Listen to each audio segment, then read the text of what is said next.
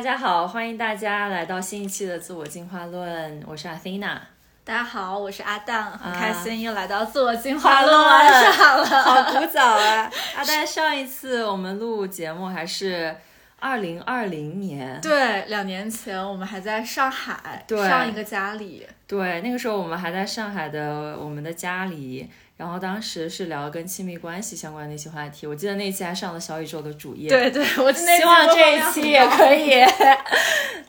然后呃，先跟大家交代一下吧，因为过去一个月我都没有录播客，原因是我回了一趟上海，然后我所有的电量都被用光了。回到大理之后，我就把大我就把阿蛋也带来了大理，然后我们最近在大理其实一直在一个调整和充电的状态吧。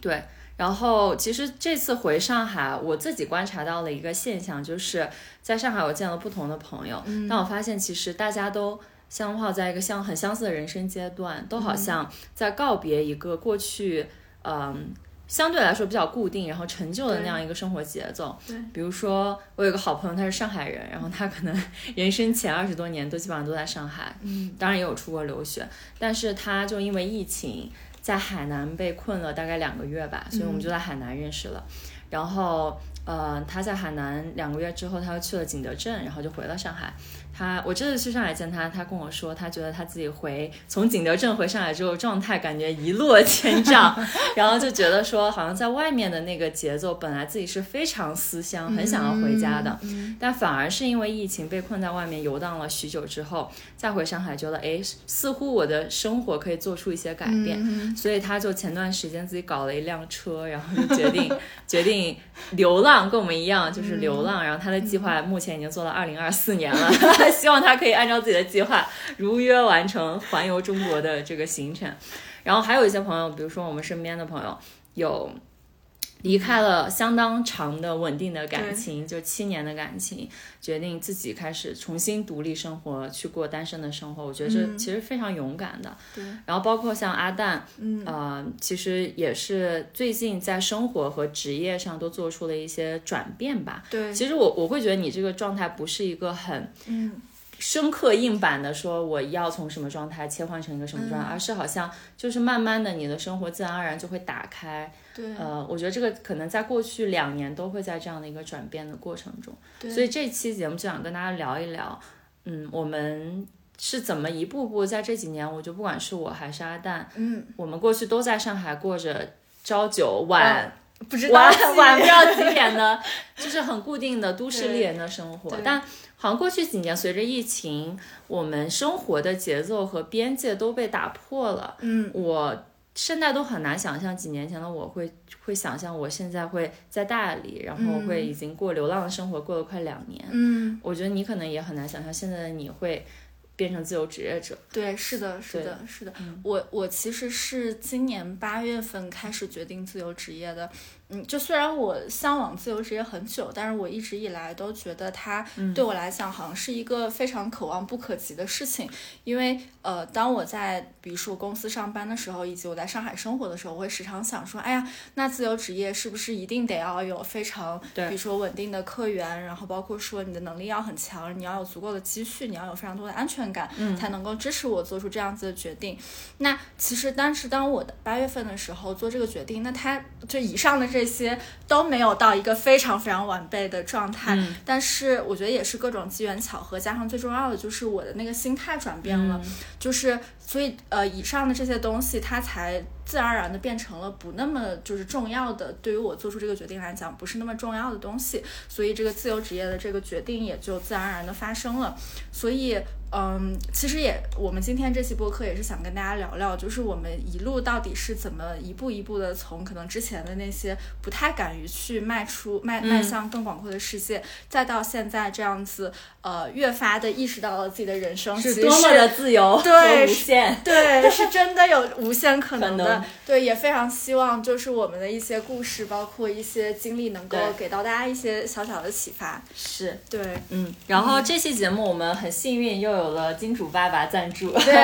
所以我很想感谢呃来自中国的珠宝品牌影对这期节目的赞助支持。其实呃，我觉得这期节目也是机缘巧合吧，刚好。影的创始人阿优都是我跟阿蛋的好朋友，然后正好我们在大理前前两天就聊起来，很想聊这期节目，然后就有了这样一期合作的机会。其实我一开始是通过一萌知道 IU 他们，我就我那天刚好是因为上期讲 Patagonia 嘛，嗯，然后那天刚好是 Patagonia 创始人的那本书到我家，嗯，然后我看那个书的时候，我不知道为什么我就就是很鬼使神差的点开了黄一萌的 B 站，嗯，我之前看过他们那一期采访，然后又看了一遍。然后看了之后，我就其实很想尖叫，因为，呃，这本书加上阿佑这些采访，就讲他怎么去创立影的这样一个过程，其实当时是很戳中我，因为我那个时候在一个还蛮摇摆的，说我到底想要未来的，就未来想要做的这个事情，嗯，到底以一个什么样的方式做？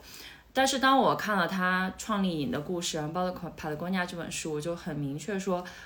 既然我自己的状态已经到了一个很自然生长的一个状态，那其实我也希望我未来做的事情是从我身上长出来的。那其实影的这个品牌也是从 IU 的身上长出来的，嗯，而且我很喜欢他们身上，就真的把东方的文化的这种自主性根植于这个品牌的基因里面。他们很多设计的系列我都很喜欢。对，所以这期节目也会跟大家聊一聊我们。佩戴使用影的一些感受吧，嗯，跟大家分享对于这个品牌的一些认识。对。呃，我刚好，因为其实阿优也是我认识挺久的朋友。我是当时在 Allbirds 的时候，就是去有一次下午，佳瑜就是我的前老板，然后我就突然非常随机的就说我们去逛街吧，然后我们就去港汇恒隆，刚好影的那家呃在上海的第一家店刚好开店，所以我们也就是那天去刚好认识了阿优。嗯嗯，也就是你那天还买了一条项链。对对，我那天买了一条项链，那个项链是 E 系列，就是他们的一个水波系列。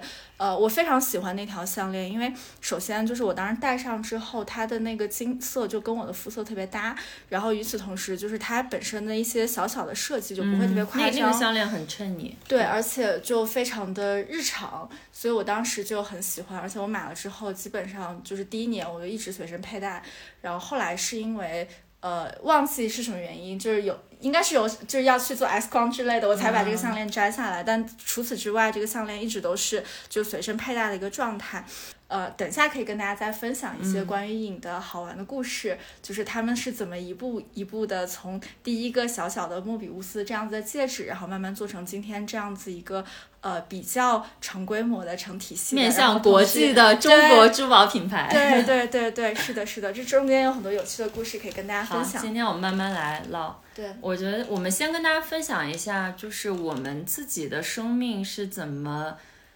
慢慢开始打开的吧。嗯嗯，我觉得我的故事在之前节目中跟大家已经分享很多了。阿蛋可以先跟大家讲一讲，就是你从什么时间、一个什么契机开始，让你可能意识到，其实我的生活不仅仅是。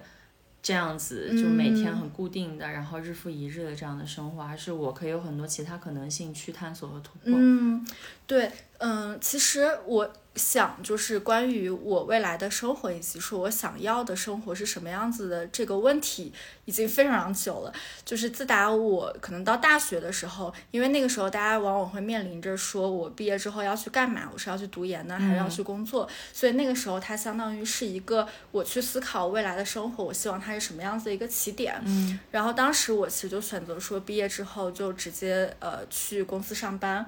我的第一家公司是一个外企。就是一个很能能说明啊，可以说可以说名字，对，第一家公司是零丽华，然后其实是一个挺呃挺知名的所谓的做快销市场部的一个呃很好的公司。然后，但是当时呢，我在这家公司里面遇到了一些就是职场上的一些问题，嗯但其实这些问题是什么不重要，但重要的是它启发我开始去思考说，那如果呃这样子的生活我过起来，它不那么的对，不是我想要的生活，那到底什么才是我想要的生活？我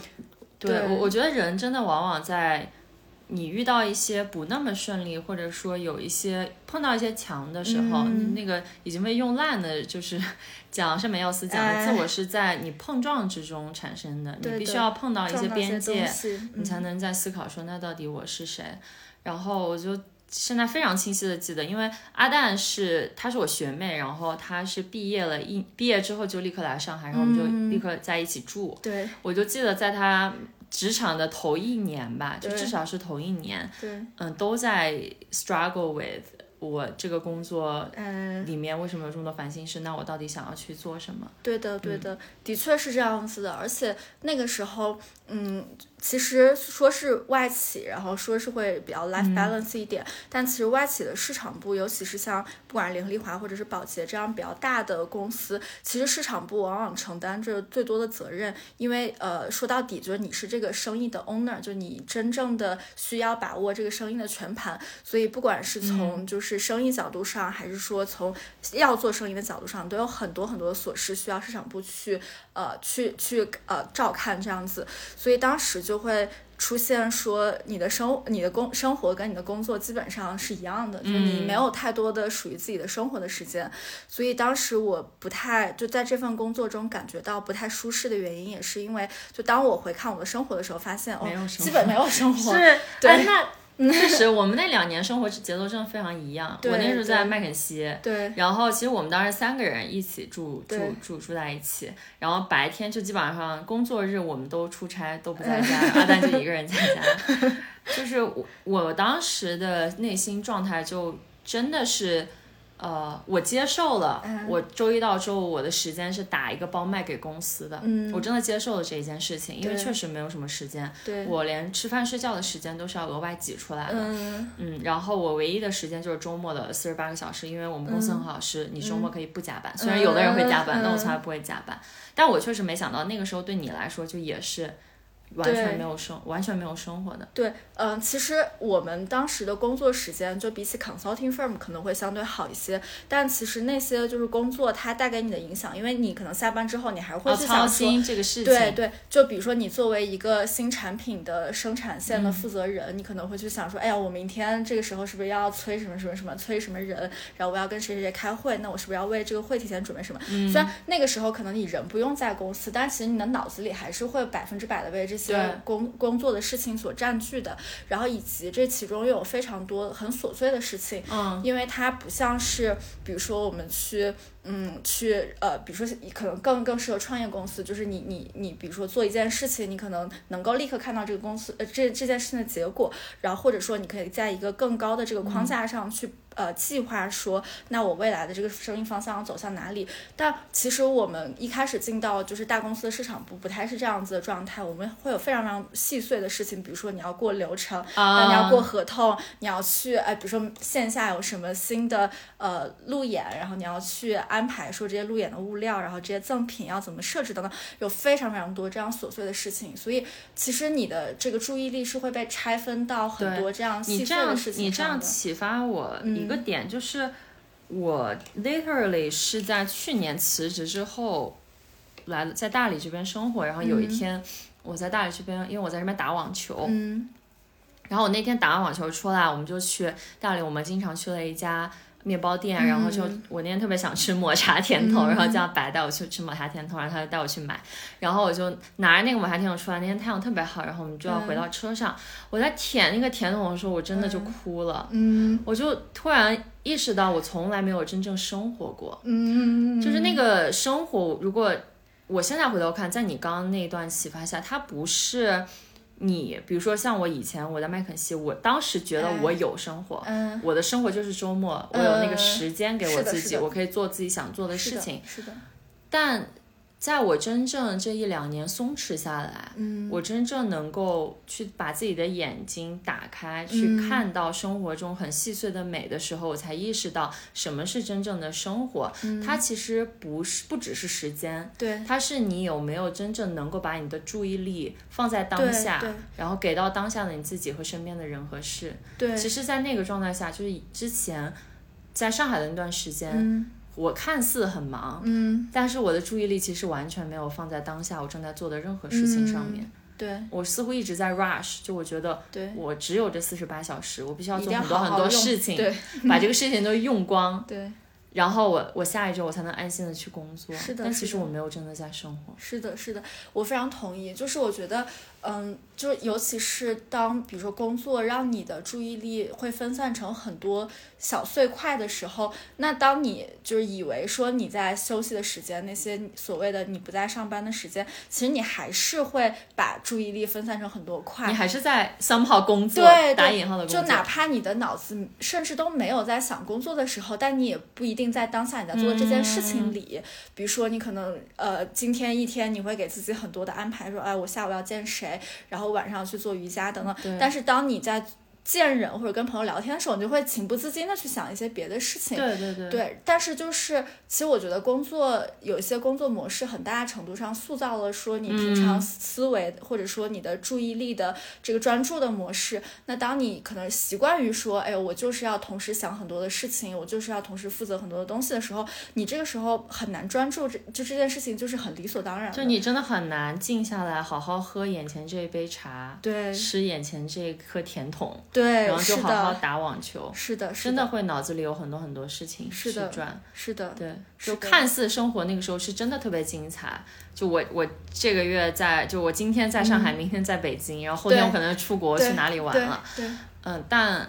在现在我看来，我会觉得那个时候我毫无生活可言。就是当我真正有了生活之之后，嗯对对，所以真的，我觉得那个时候，呃，我自己觉得很不快乐的原因，也是我觉得，虽然就看似说你还是有。就是一些空闲的时间，但这些时间它并不真的属于你，也不真的嗯属于那个当下。然后我就开始思考说，那到底什么才是适合我的生活？嗯，但这个问题它肯定不可能一下被解决，它就一定是就是一步一步慢慢来的。所以那个时候，其实我想了一些办法，就是我在呃，不管是去网上看一些其他人听其他人的播听播客对，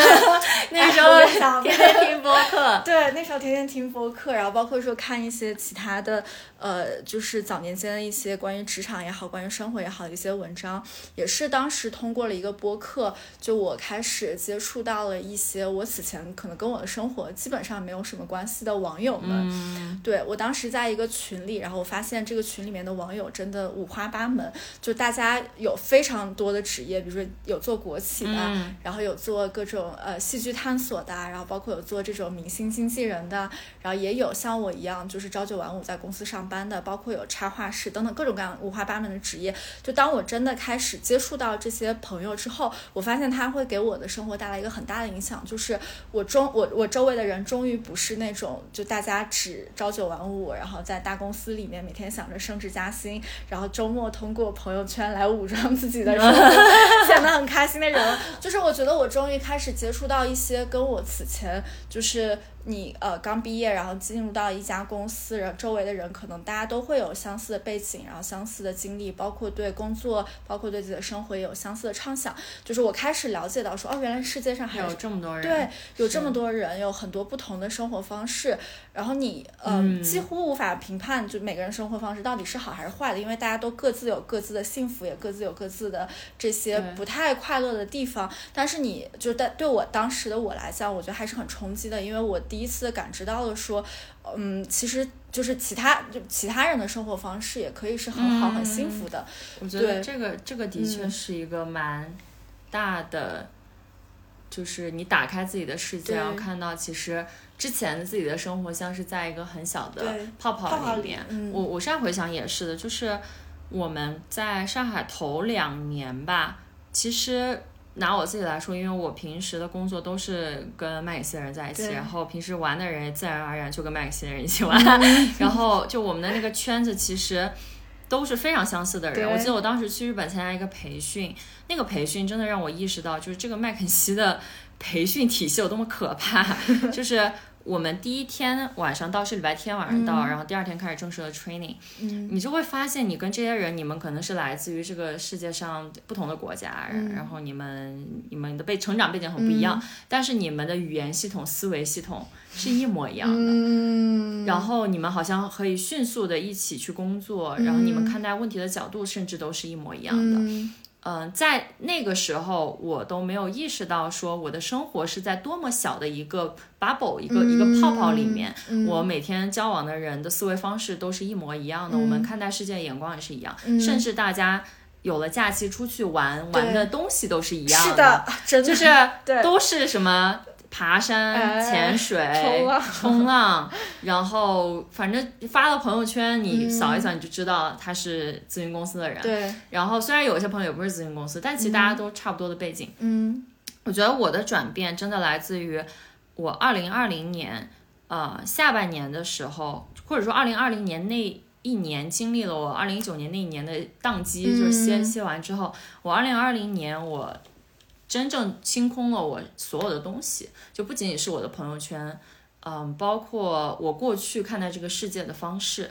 包括我认为这个世界应该是怎么样。就其实我那一年都是在一个清零，重新建立自己的人生观、世界观，重新认识这个世界的一个过程。嗯然后，当我来到大理的时候，我印象非常深刻，就是我在大理可能待了一个月、两个月，嗯没几乎没有人问过我你是做什么的，嗯，没有人问过我你的职业是什么，也没有人关心过我你是什么学校毕业的。哎是的，但是你在上海就会这样，你在上海你去一个 party，或者嗯说你去跟一些人交往，然后大家来就会说啊我在哪家公司工作，然后我是从哪个学校纽约哪个学校毕业的，然后我来上海多久了，对叭叭叭，然后我喜欢什么什么的。对，但是在大理，我感知到的是，我真的被看到和被当做一个完整的人那样子去关怀和交往。嗯。啊、然后当时我就在大理，在官园就认识了丹姐他们，嗯。还有包括白，嗯，我就发现哦，这些人不工作可以活得这这么么好，开心，对，然后这些人没有上过学，嗯。也可以如此有智慧，嗯，就是打开了我的视野，让我意识到，哦，原来这个世界这么大，原来有这么多不同类型的人，他们可以以自己的方式过得非常好。嗯我不必要是缩在我以前那个充满不安全感的小壳里，嗯觉得我必须要努力工作。当然，努力工作没有问题啊，努力工作非常好。我必须要那种怀着很多不安全感去抓一些东西，嗯然后必须要让自己在上海有一个立身之本，就类似于这种妄想的这种生活。嗯，其实我走出来，我有我有广阔的天地可以去探对索。对，特别特别好。我觉得我我也是，就是在最近一年的时候开始有这样类似的想法，因为嗯，就之前当我自己去参加上海的各种各样聚会的时候，我我还记得那个时候就一般大家都会自我介绍嘛，然后我就会发现说，就是真的不同地方的自我介绍的风格是非常不一样。就比如说在大理，你基本上不需要讲什么，你就介绍你我我是谁就可蛋，以，对对。然后剩下的这些关于你人生经历，都甚至不是关于你的职业，就是这些对话会在很多的相处中慢慢展开。嗯、对，但是呢，在上海，可能大家就是时间有限。对，为了让对方迅速的了解，哎呦，我是干嘛的，然后我们能不能通过我们这段对话产生什么价价值 所以我就必须得立刻就是自报家门，我是干嘛的，我是什么公司出来的，然后此前的职业到底是什么背景等等诸如此类。后来我前两天就自己在做了一个小活动，叫晚托班，就秋日晚托班，就是邀请一些朋友过来写日记。然后那个晚托班的这个报名的表格里面，我设置了一个问题，就是就用一句话介绍自己。然后我就发现说，就是来报名的人很少讲自己的职业，就大家会用一些形容词介绍自己，比如说有我记得有一个自我介绍说最近是湿哒哒的，就是擦擦这个擦擦是他的名字，然后诸如此类的这些，就我会觉得说，哎呦，原来我们可以抛弃标签之后，还是有一个很生动的这样子的一个自己在这儿。然后另外一个我自己觉察到说，在最近一年开始有一个转变，就是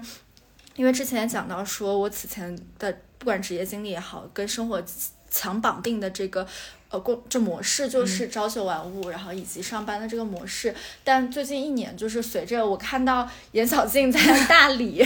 真的就是我觉得她启发了我很多，就关于说人一个人到底可以怎么样生活的这件事情。就是甚至当我嗯开始说。就是想要去转变我的职业，其实发生在今年比较早的时候。当我想要开始转变自己职业的时候，一开始我的那个想法还是说，那我是不是要在一个公司里去找到一个呃合适的位置，然后让我去适应那个位置的形状。嗯，我记得七月份的时候，我们当时在杭州见面，然后我当时就跟小静，然后跟跟白聊了一些我在工作上的困惑。我记得印象特别深刻的是，当时嗯，他们俩就跟我讲说。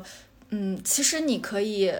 先不需要想这么多，先不需要想说你一定需要，比如说待在现在这个职位也好，或者说去到下一家公司也好，你可以把视野放开，你可以先去畅想一下你自己对生活的一个想象，是生活，不是职业，对，跟跟职业其实没太没太大关系，就是你对生活的一个你理想的生活到底是什么样子的状态，然后你通过这件这这个点。你甚至都不需要做任何的决定，他们是没有完全没有劝我，就是当时立刻马上就要辞职，就你甚至不需要做任何决定，你可以先设想一下这件事情，然后以及看看说在这件事情之下你可以做一点什么，所以我觉得这个。呃，他们当时跟我讲的话就特别启发我，然后我就回去认真的想了想，说那我想要的生活是什么样子的？我觉得我当时就给自己列了几个点，就比如说第一点就是我希望我的生活有相当的自由度，这个自由度意味着说我可以选择我跟什么样的人在一起，然后包括说我可以跟什么样子的人一起工作，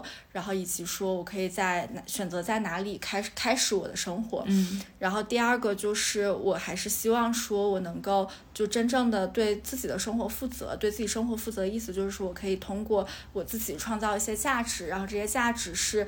可能不管是为企业也好，然后为人也好，通过这些创造价值的过程中，然后我可以养活自己，那其实就已经足够了，也不需要赚太多的钱，然后在这个过程中，我也可以通过提供价值这件事情获得相当的快乐。对，然后第三件事情就是我希望。嗯，不要安排那么紧密的时间线了。就是我觉得我在过去太习惯于说让自己的时间被填满，以至于说当有一些空白的时候，我就会特别慌张，于说我不知道要怎么办，就或者说我开始渴望用一些其他的事情来填满这些空白。对对对，所以我希望说这次我可以真的慢下来，然后安静下来，好好的去想一想，说哎有什么事情是我之前想做一直都没做的，然后在这些事情上真正的花时间。然后包括跟自己喜欢的人在一起，或者说认真的去学习一门课。对我最近报了占星课，对我觉得可能这些是我真的想要的生活。所以当就是我脑海中关于我想要的生活的设想有了之后，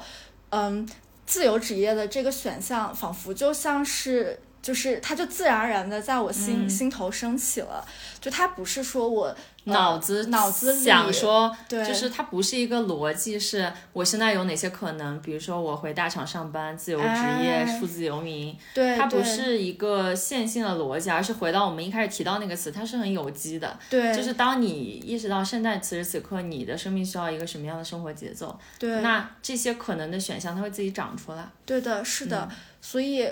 的确是这样子的，就比如说，如果我通过头脑去想象说我要什么样的生活的话，那我就会有很多的利弊，我就会去想说，哦，去公司 A 我可以获得什么，去公司 B 我可以获得什么，然后自由职业我可以怎么怎么样。嗯。但是其实这些我在这些利弊中是无法真的做出选择，因为它不是在跟你的心去连接，对的，你不是在基于你的心去。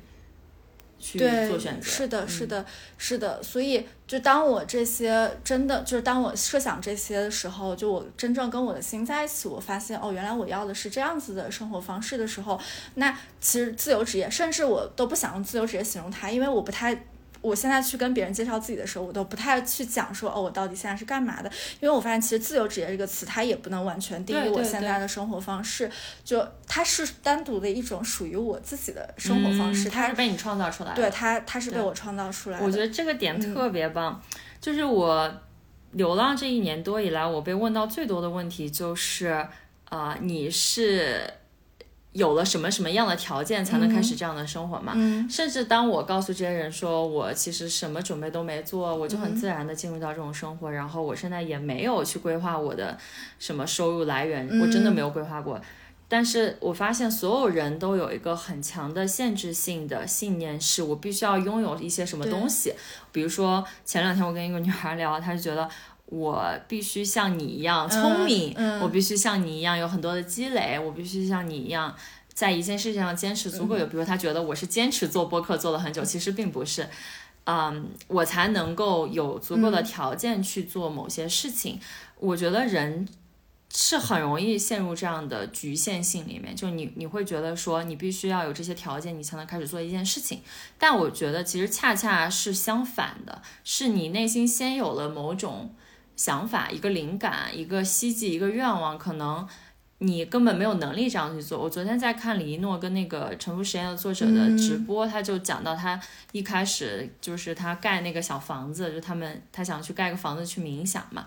然后他们那三个人里面没有一个人盖过房子，只有一个什么建筑学硕士，但那个人觉得自己特别牛逼，就是我 我什么都可以做，啊，什么都无法阻挡我。然后他们就最后盖出来一个比自己想象中还要漂亮的房子。然后一诺就说他在一开始想做依土的时候，大家也都问他，你有教育教育学的背景吗？你懂教育吗？你干嘛做这个？当过老师吗？对，但其实这些都是我们头脑设置给自己的一种障碍。如果你把这些限制和障碍拿掉，你其实你的可能性就是无限的。对然后你需要的这些东西，它真的会在恰好的时间出现，然后就是送到你手上。对它不是你出于一种匮乏、紧缩，觉得我要抓满很多东西我才能上路，对反而是你走在这个路上，这个路上就会有驿站啊，就会有这些商店啊。对，就像你玩一个游戏，嗯，没有人会说我要攒满 like 三十万美金，我才能从初心手村，我才能继续玩下面的游戏，而是对我去玩这个游戏的过程中，我去做各种各样的任务，然后我就会赚一些钱，然后我就去花钱，我就继续去享受这个游戏。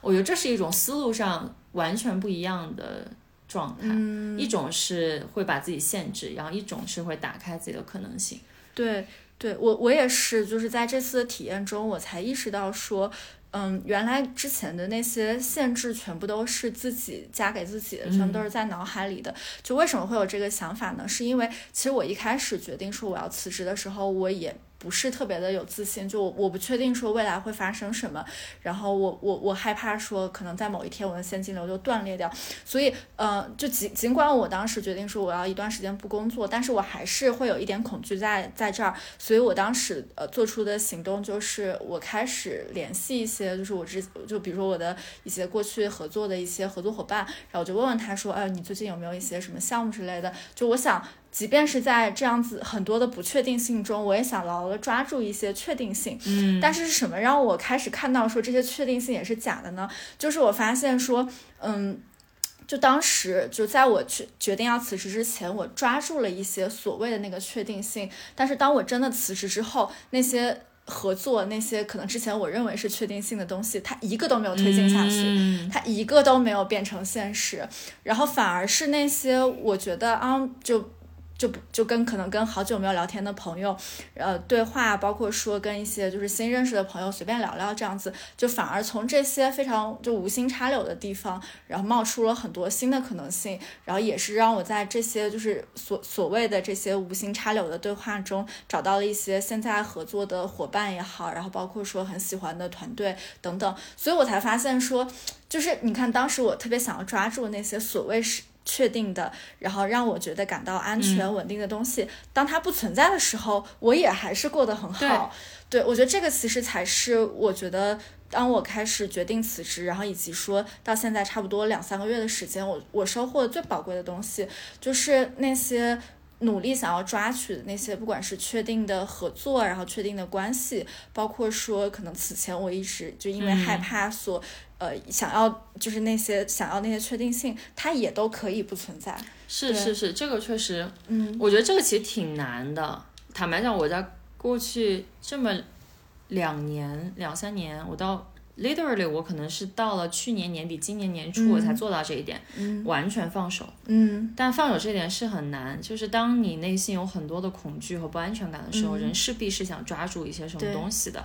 嗯，我还记得我在麦肯锡的时候，因为那个时候我们是要自己去找项目嘛，就麦肯锡就很像一个自由职业的铺，只不过他给你发固定工资，然后你需要自己去找一些项目，当然有一些项目也会来找你，那有一些人就会害怕自己没有不会被 staff 上比较好的项目，他就可能可能提前联系很多，然后我那个时候其实也会提前去找一些项目，并且我在比如说呃我二零一九年受伤的时候，我就会担心说。呃，我后面的这些项目要怎么找？然后我就记着当时奥利维亚跟我讲，他就说你不用去找项目，项目会来找你。嗯，我说那怎么可能？我这个不是不够主动吗？我难道不是要够 proactive 吗？然后我怎么可能坐享其成？嗯，呃，我觉得主动没有问题，问题是。来自于更深层次的，你的内在是出于一种焦虑不安，想要去抓住一些东西而去主动。嗯，它是出于一种匮乏和恐惧的心理。嗯，还是你足够去信任生命，你足够去信任你，你的生活会过得很好。嗯，然后你可能今天有一个灵感，你可能会主动 reach out 一些人，然后你跟他聊一聊。嗯，那没有合作机会也无所谓。对，这两种截然不同的意识状态。其实就会决定你当下生活的频率。嗯，你如果就是即使外在看上去你拥有了很多东西，嗯，如果你的内心依然是焦躁不安，你觉得你还想抓住很多东西，其实你还是没有自由。嗯，就即使你已经看似自由职业或者什么财富自由或者 whatever 自由，对，其实你内心并没有自由。对，你还在害怕失去。对，和。缺失什么东西？对，而我现在也会更深层次的觉得，真正的自由是我能够非常平静的在这个当下，嗯，去享受这个当下空白的那个间隙。嗯，就比如说我今天早上去做推拿，嗯，然后因为我今天坐在就是灸位，然后我就看着他不让玩手机，我就在看那个窗外的那个树，嗯，我就看那个树，那个当下也没有任何的想法是什么的，我都忘记我是怎么观察那个树过来的。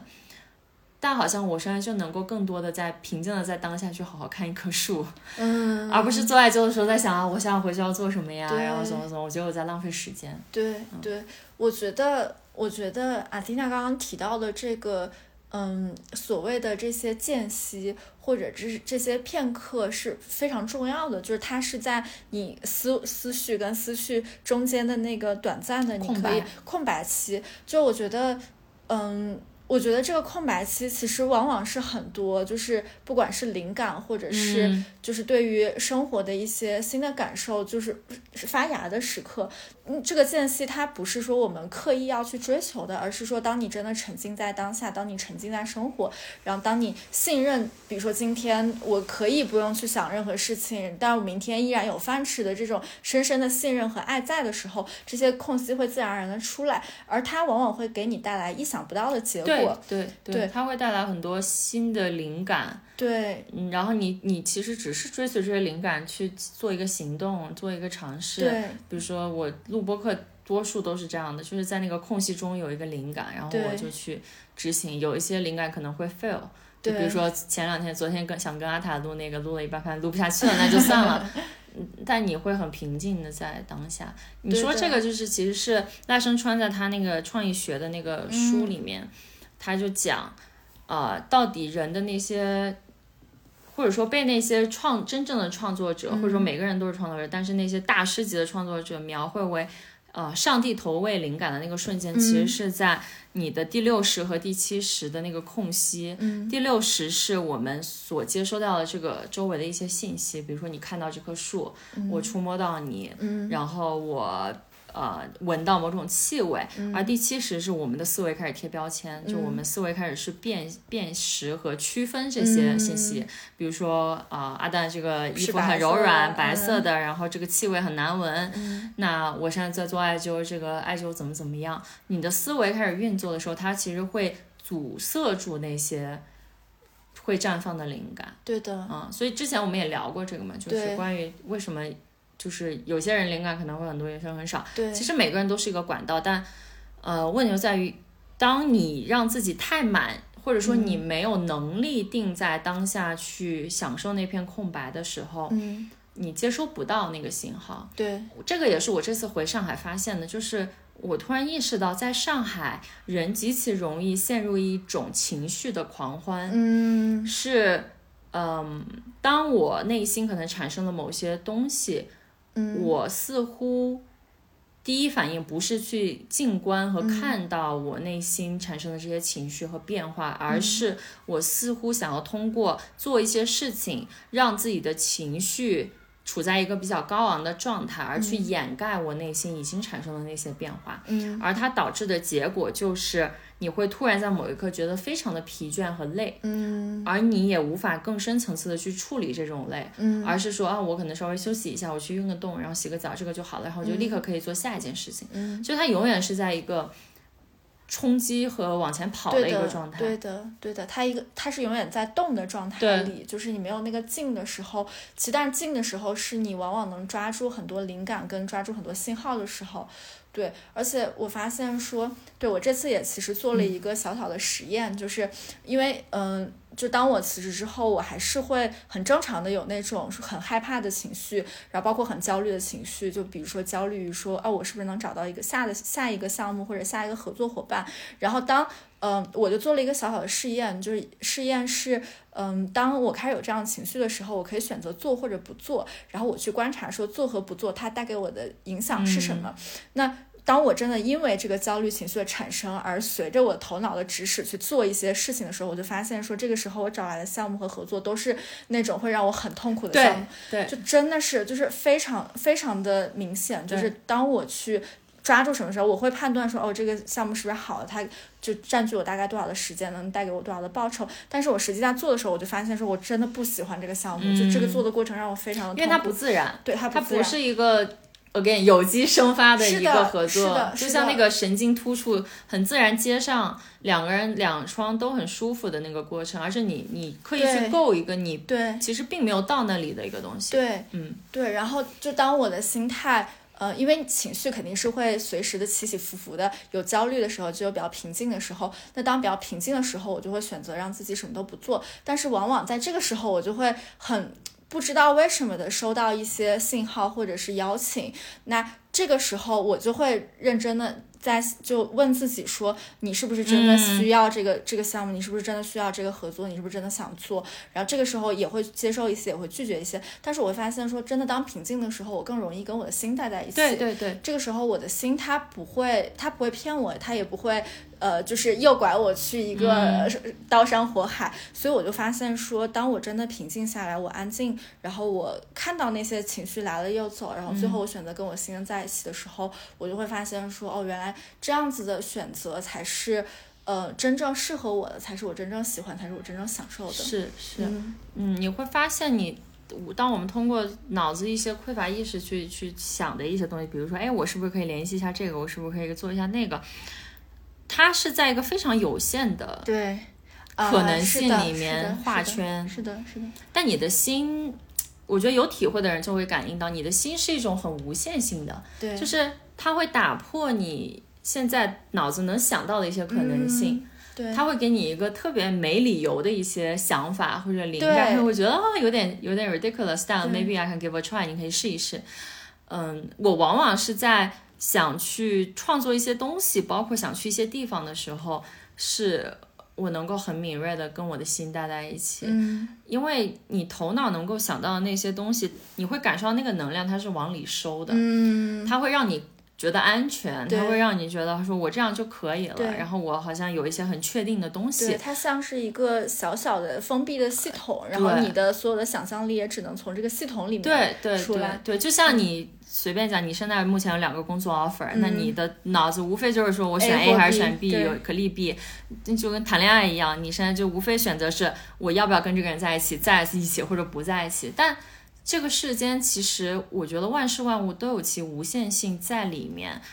比如说我们跟一个人的关系，这个之前也跟大家分享过。难道我跟一个人的关系只有那么有限的集合和可能性吗？嗯比如说，我就跟他确认关系，和我让这个人从我的世界里消失。嗯，其实，在这两个选项之余，我们跟一个人的关系可以有无限种表达的形式。对嗯，甚至有一些你没有办法用一个标签和定义去框住它。对。那包括工作状态也是一样的。对，嗯，我们很容易去固定说什么样是上班的状态，哎什么样是不上班的状态，反而是当你把这些东西都拿掉之后，你找不到工作和不工作的界限，创作和不创作的界限，嗯对。生活和不生活的界限。对然后你的生命就变成一个有机体，它是浑然一体的。对对，嗯说的非常好。就是我觉得的确是这样子的，就是我们当比如说，就像你刚刚讲的，我们其实很难想象到说，在就开始用头脑的时候，我们很难想象到说，除了我们现在可以有面前摆的这些选项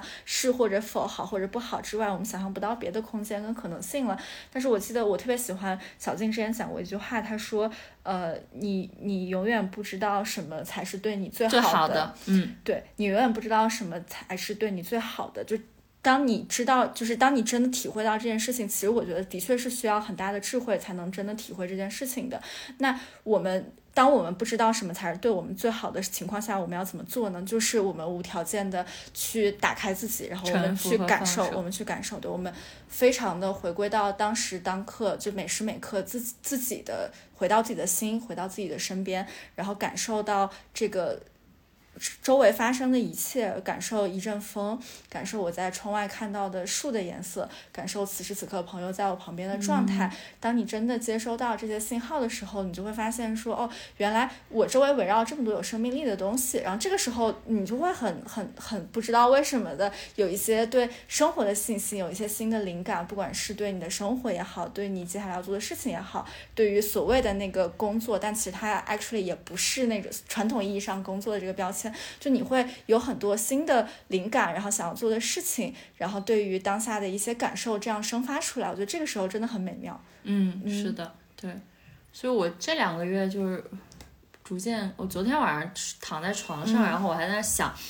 哦，感觉今天可以写一些东西，就是这两个月会感受到有一些东西它的那个基层基石更稳定了，嗯。嗯，我觉得这个稳定对我来说是挺难得的一件事情，因为、呃，在过去相当长一段时间，我都感觉自己在一个看不到前路的下坠的过程，而在这个下坠中，我没有任何东西可以说，我好像似乎只能去相信，嗯。和只能带着勇敢、勇气去探索。但是这两个月让我觉得我那个基石逐渐变得很清晰、很稳定，甚至我都不需要用力去思考，我怎么样能够让自己更稳定在这种状态。而这种状态其实就就比较贴近你刚描述的，我的思绪越来越少，然后我可以允许自己一天有更多的空白。嗯然后当我做一件事情的时候，我是非常专注的去做这件事情，呃，跟你聊天也好，然后去做推拿也好，然后录播课也好，写东西也好。而当我在这个当下接收不到任何的灵感，其实在过去这几周我都没有写任何东西，我也没有录播课，是因为我确实没有灵感，嗯我不再焦虑。嗯，就以前，当我没有任何的东西，或者说我没有一个具体想要去做的事情的时候，我在那个空白的当下，我会很慌。嗯，我觉得我必须要做些什么。但现在就是可以允许生命停留在这样一个间隙，然后就享受这个当下。嗯即使可能自己就从传统意义上或者以前自己的视角看，说啊这个状态是不是不好啊？你是不是没有什么活力啊？或者说，啊、你没有什么创造力，你也没有什么动力，没有什么产能。嗯，我现在就好像可以完全接纳这个状态了，就不去挣扎了。嗯对，就是秋天了，叶子要掉，那就让它掉吧。嗯嗯，树要枯就让它枯吧。嗯那明年叶子再生就让它生吧。嗯我嗯不再是那个想要一直生活在春天和夏天的那棵树，嗯，而是也可以就是拥抱秋天和冬天。我我自己会觉得这个让我的生活变成一个完整，或者说它真的真正的实现了那个无限和自由。嗯那以前你总是觉得你只能活在，好像你只能活在北半球，或者你只能活在这个世界的一半。那、到了另外一半，你就会很挣扎，说啊，这怎么办呀？对我不能我要再回去我要再回去啊！就冬天好难受呀，我要赶紧回夏天。嗯但是我觉得人能够接纳这种起起伏伏和四季的一个完整性的时候，哦，我就会觉得。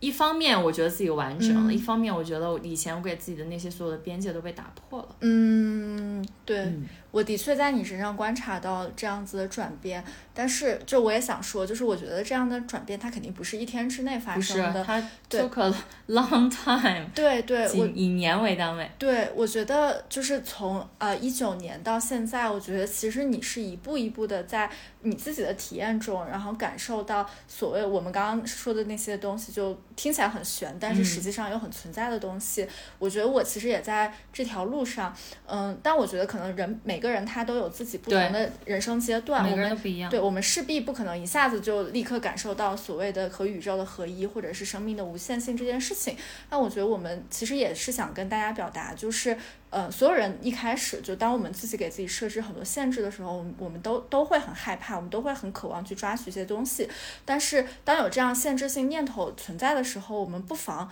有的时候。呃，让自己做一些小小的实验，嗯，从这些小小的实验开始，我们也许可以接收到越来越多的信号。对，就比如说对于我来讲，可能我此前依然还是很害怕说，哦，我没有一份稳定的职业，我到底要怎么生活？但是当我迈出这一步的时候，我发现说，哦，原来也没有这么难，嗯就原来养活自己也没有这么难，原来我就是就算是没有什么项目，我我也不会真的饿死。就是带着这样子一点一点的尝试，我觉得就是在这样的尝试中，我开始慢慢的感受到，像小静刚刚讲的，可能你已经是一个比较稳定的状态，但我还是在慢慢的在这条路上继续探索中。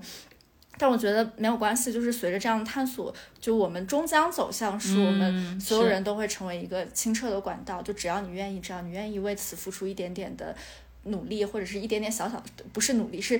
呃开始一些小小的实验。就你不需要努力，你只需要回归到自己的内心，去听自己内心的声音，然后你开始这些小小的实验，你就会发现说，哦，原来你可以收获这样多的惊喜。对嗯对，而且我其实觉得它没有一个所谓的。嗯，终点的状态，或者说啊，我跟宇宙合一的状态，嗯。然后我这人生就好了。对，没有，你一直在变，你一直在，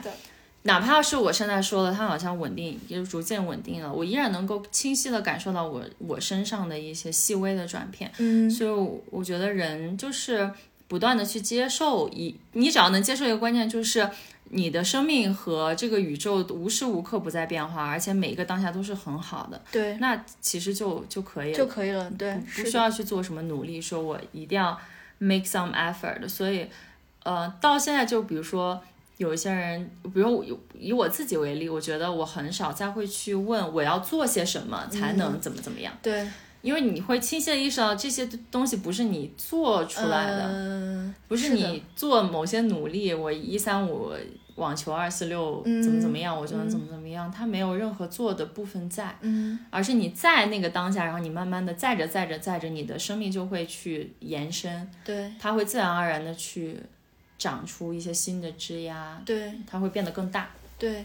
对。昨天其实我嗯听也听了那个就是迈克尔辛格的那个访谈，呃，我记得最后有一个特别有意思的问题，就是一诺问他说，呃，有没有一些给到就是想要成功的人的 建议？对，对我我当时对这个问题非常印象深刻，因为我觉得可能就是 所有人对都会问这样的都会问这样的问题，但我觉得他的回答也嗯，是非头衔非常好。啊，他回答非常好。他他的回答其实就是我们刚刚讲的，就是呃，你不需要为了成功去做任何东西，呃，你不需要做任何事情，你需要做的，你唯一需要做的其实就是清理。对，那清就回归你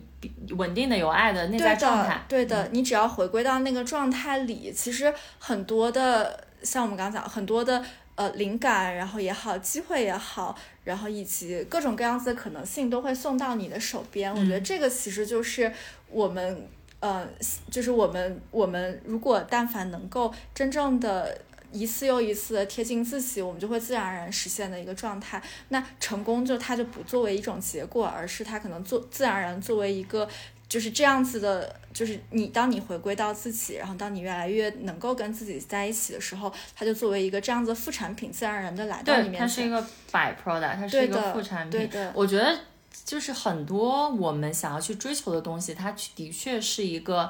副产品。嗯就以前大家的思维是，我要先拥有 A，我才能达到 B 的状态。比如我得有很多钱，我才能自由。嗯，啊、我得有一个稳定的关系，我才能幸福。对。然后你到后面你会意识到，这个完全是颠倒和相反的，是你的内心先处在一个自由的状态，嗯，你才会去在你的外在世界创造出一个让你能够持续的，就是感受到或者在别人眼里看上去是自由的生活，嗯。但其实你的内心状态并不取决于这个外在的状态，因为它是由你自己创造出来的。对，所以这个就是回到前面，就是我们在杭州时候见到阿蛋说，我觉得这是蛮重要的一点，因为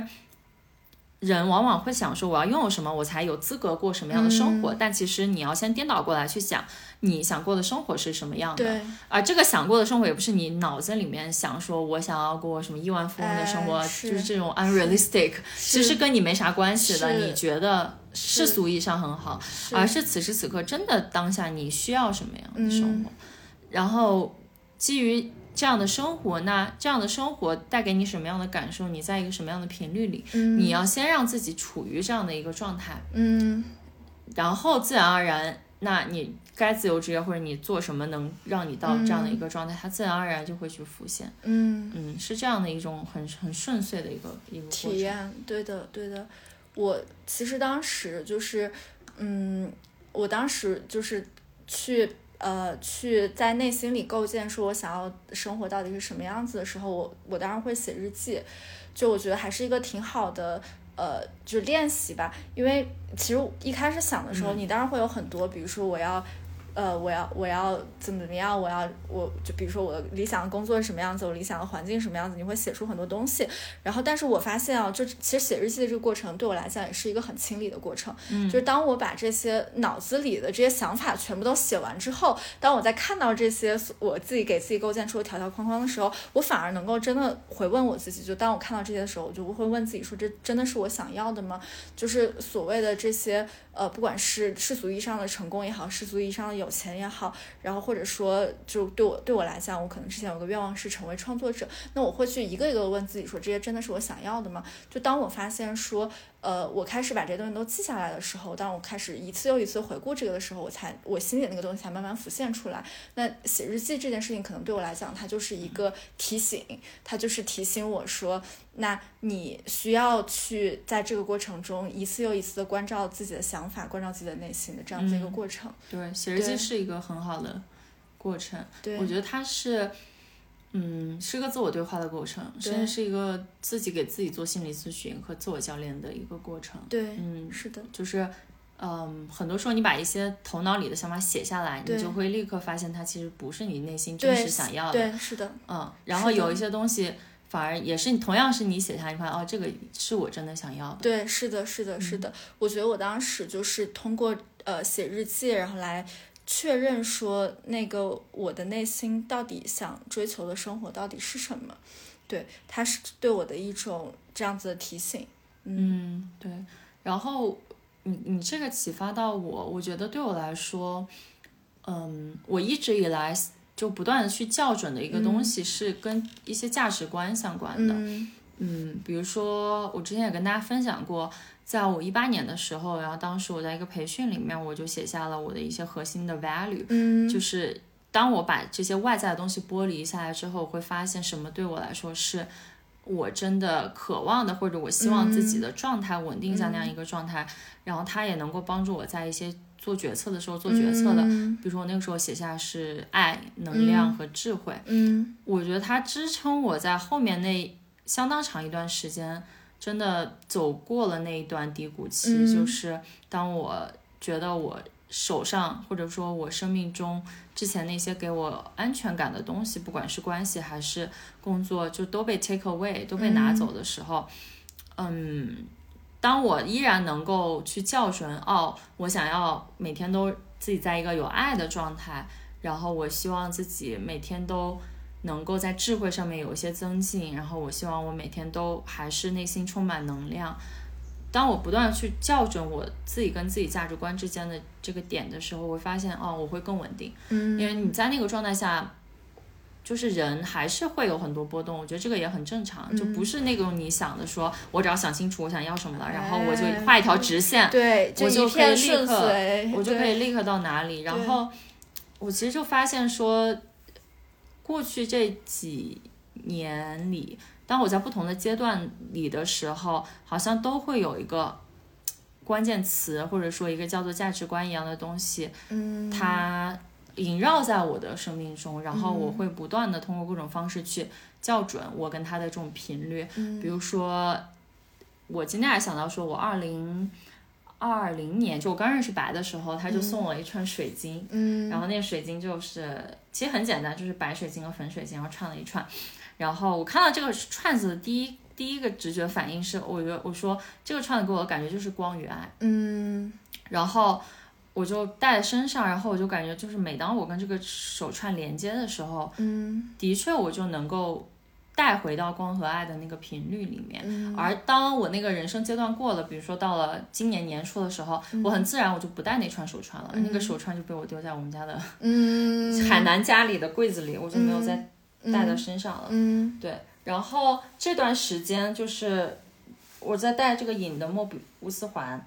这个莫比乌斯环其实就跟我们今天聊的这个主题还蛮相契合的。嗯。就它的核心的内涵其实就是无限。对嗯，对就虽然莫比乌斯环这个概念在拓扑学里面就大家用了很久了，嗯但是隐赋给它的这种概念就是无限。对然后我在戴上这个之后，我这么长时间我都没有摘下来，我就一直戴在我的脖子上面。对嗯，对。我我最近每天见到小静，她都 带着她的莫比乌斯环的那个项链，而且因为我们在最近在大理，就是小静也刚从上海，然后去过上海，包括杭州，然后回到大理，然后我们就发现说这个项链真的非常完美的契合了所有的场景，不管是我们穿的需要正式一点也好，随意一点也好，是是，而且它就是戴在我身上，我确实没有感觉我在戴项链，嗯而会在一些不经意的时刻，比如说有人拍了我一张照片，嗯然后我会发现，哎，这个项链还是蛮搭的，嗯然后它会会有一种光彩在那个照片中突然被显现出来，嗯但是在生活中又让我感觉非常的低调，嗯就是确实跟他们的 slogan 是金是银是非常契合的。是我觉得首饰是一个非常私人的，呃，一种精神的承载。对我觉得这是珠宝对我的意味，不管是之前白送给我的手串，还是在我人生不同的阶段，我的朋友会送我一些首饰，比如说奥利维亚之前送给我那段耳环，嗯它就给我那种绽放的感觉，所以我每次做工作坊，我都会戴那对耳环，嗯它就会给我我当下想要的那种精神的力量。和嗯那种价值观的力量，嗯然后我就觉得带着隐的这个莫比乌斯环，它的确，当我去触摸触摸它的时候，我会觉得它在提醒我，我的人生是有无限的可能性的。嗯，因为你时不时的脑子里还是会有一些想法飘过，说，哎，你是不是要去做一些什么，或者说未来会怎么样？嗯。你当下的这种自由自在的生活到底可以持续多久？但是嗯。当我能够去瞄准这样的一个价值观，嗯或者说我所相信的这样一个东西的时候，嗯。比如说莫比乌斯环带给我的是。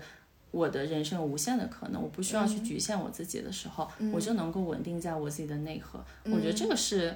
珠宝或者首饰会带给我的力量。对对，我觉得项链其实是一个特别好的配饰，因为我它你几乎感受不到你几乎感受不到它，对，对但是你会有一些很无意识的习惯，比如说你会聊天的时候，你会情不自禁的摸一摸它，对对，然后这个时候它能够传递给你的，然后嗯你会在这种无意识中能够接受到它传给传递给你的这个信条是什么。对我觉得隐，我很喜欢隐的一点也在于是说，它不像是那种非常夸张的首饰，你可能只能在某些特定的场合戴它，它就有点像是这种很贴心的、很私密的，然后只有你跟这个珠宝之间的约定这样子的存在一样。对，然后它是一个很小很小，但是又在无时不刻贴身的，然后时时刻刻提醒你它的。所谓的这个内涵，然后包括它能够带给你的这些可我能性。之前就是跟阿优聊过这个，然后他就说他们的 customer，他们的顾客会，有一个比喻说戴隐就好像有一个金色的纹身。嗯，是哦，我觉得这个比喻就太精妙了，就它确实给我这种感觉，就是让我觉得睡觉或者说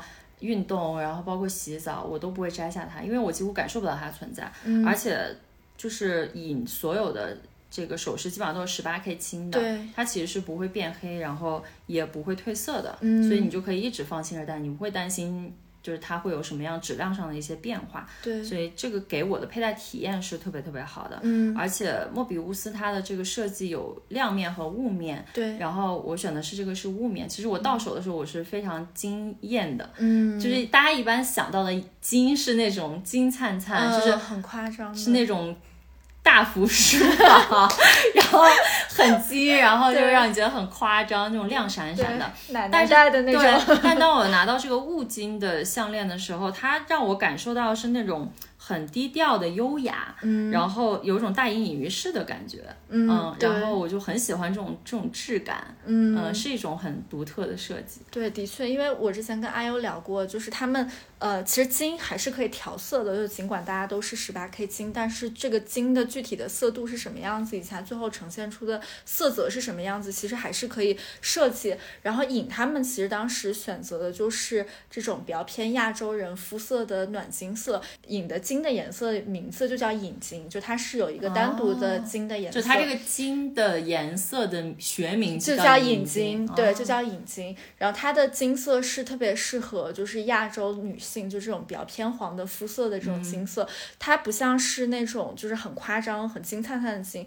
就当你拿到实物的时候，你会发现它其实有点那种水光的湿漉漉的感觉。对，对，我觉得这个其实也是我我当时买那款项链叫乙，就连乙的那个乙。然后我当时之所以很喜欢，也是因为那个金色，就是它在你身上会真的有那种水波纹的那种感觉，不是特别夸张或者是很闪亮的对。那个很好看。对，而且我很喜欢它这个项链的这个这个叫什么来着？呃链链子，子。我我有一天就是在洗手间，我在刷牙的时候，然后在那个光下面，我感觉这个链子像一串星星，对对，就有那种星星，然后若隐若现的那种闪闪的感觉。对我其实我之前戴，包括梵克雅宝的那个链子都没有给我这种感觉，就是让我会会想要注视我的锁骨，对，然后就看说啊，这这个链子好好看，嗯，就会有这种感觉。对嗯 嗯，就是莫比乌斯是影的其中的一个系列，是他们最经典的系列，嗯。就是阿优在。因为他们二零一四年创作的创建的这个品牌嘛，然后当时是做成一个工作室，对。然后我就记得他们第一款产品是莫比乌斯的一个戒指，指然后我还记得他当时就说，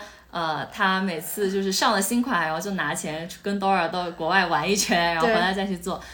就是会让人觉得他在一开始做这个事情的时候是非常开心，然后把很嗯。多自己想要的设计理念都融入到里面的。对，嗯，它其实为什么会有引这个品牌呢？是因为就是当时阿优他想在国内呃买一个这种很呃有一点点设计感，然后但是又是纯金的这样子的一个可以一直戴的。对，是呃首饰，但是发现说，其实市面上要么就是像周大福、周生生这种比较传统的这样嗯。子的首饰品牌，它提供不到那种很新颖的设计，也没有什么太多的故事在背后，要么就是更高一档的，比如说像梵克雅宝或者是像 Tiffany 这种很呃贵的大牌的珠宝，就是不太是这种比如说公白领能够负担得起的这样子的珠宝，所以他当时就有了这样的想法，就是要创立尹这样一个品牌。然后我们嗯。的确，我们当看到现在尹的整个产品线的时候，会发现说尹简直就是阿 U 的化身。为什么会这么讲？因为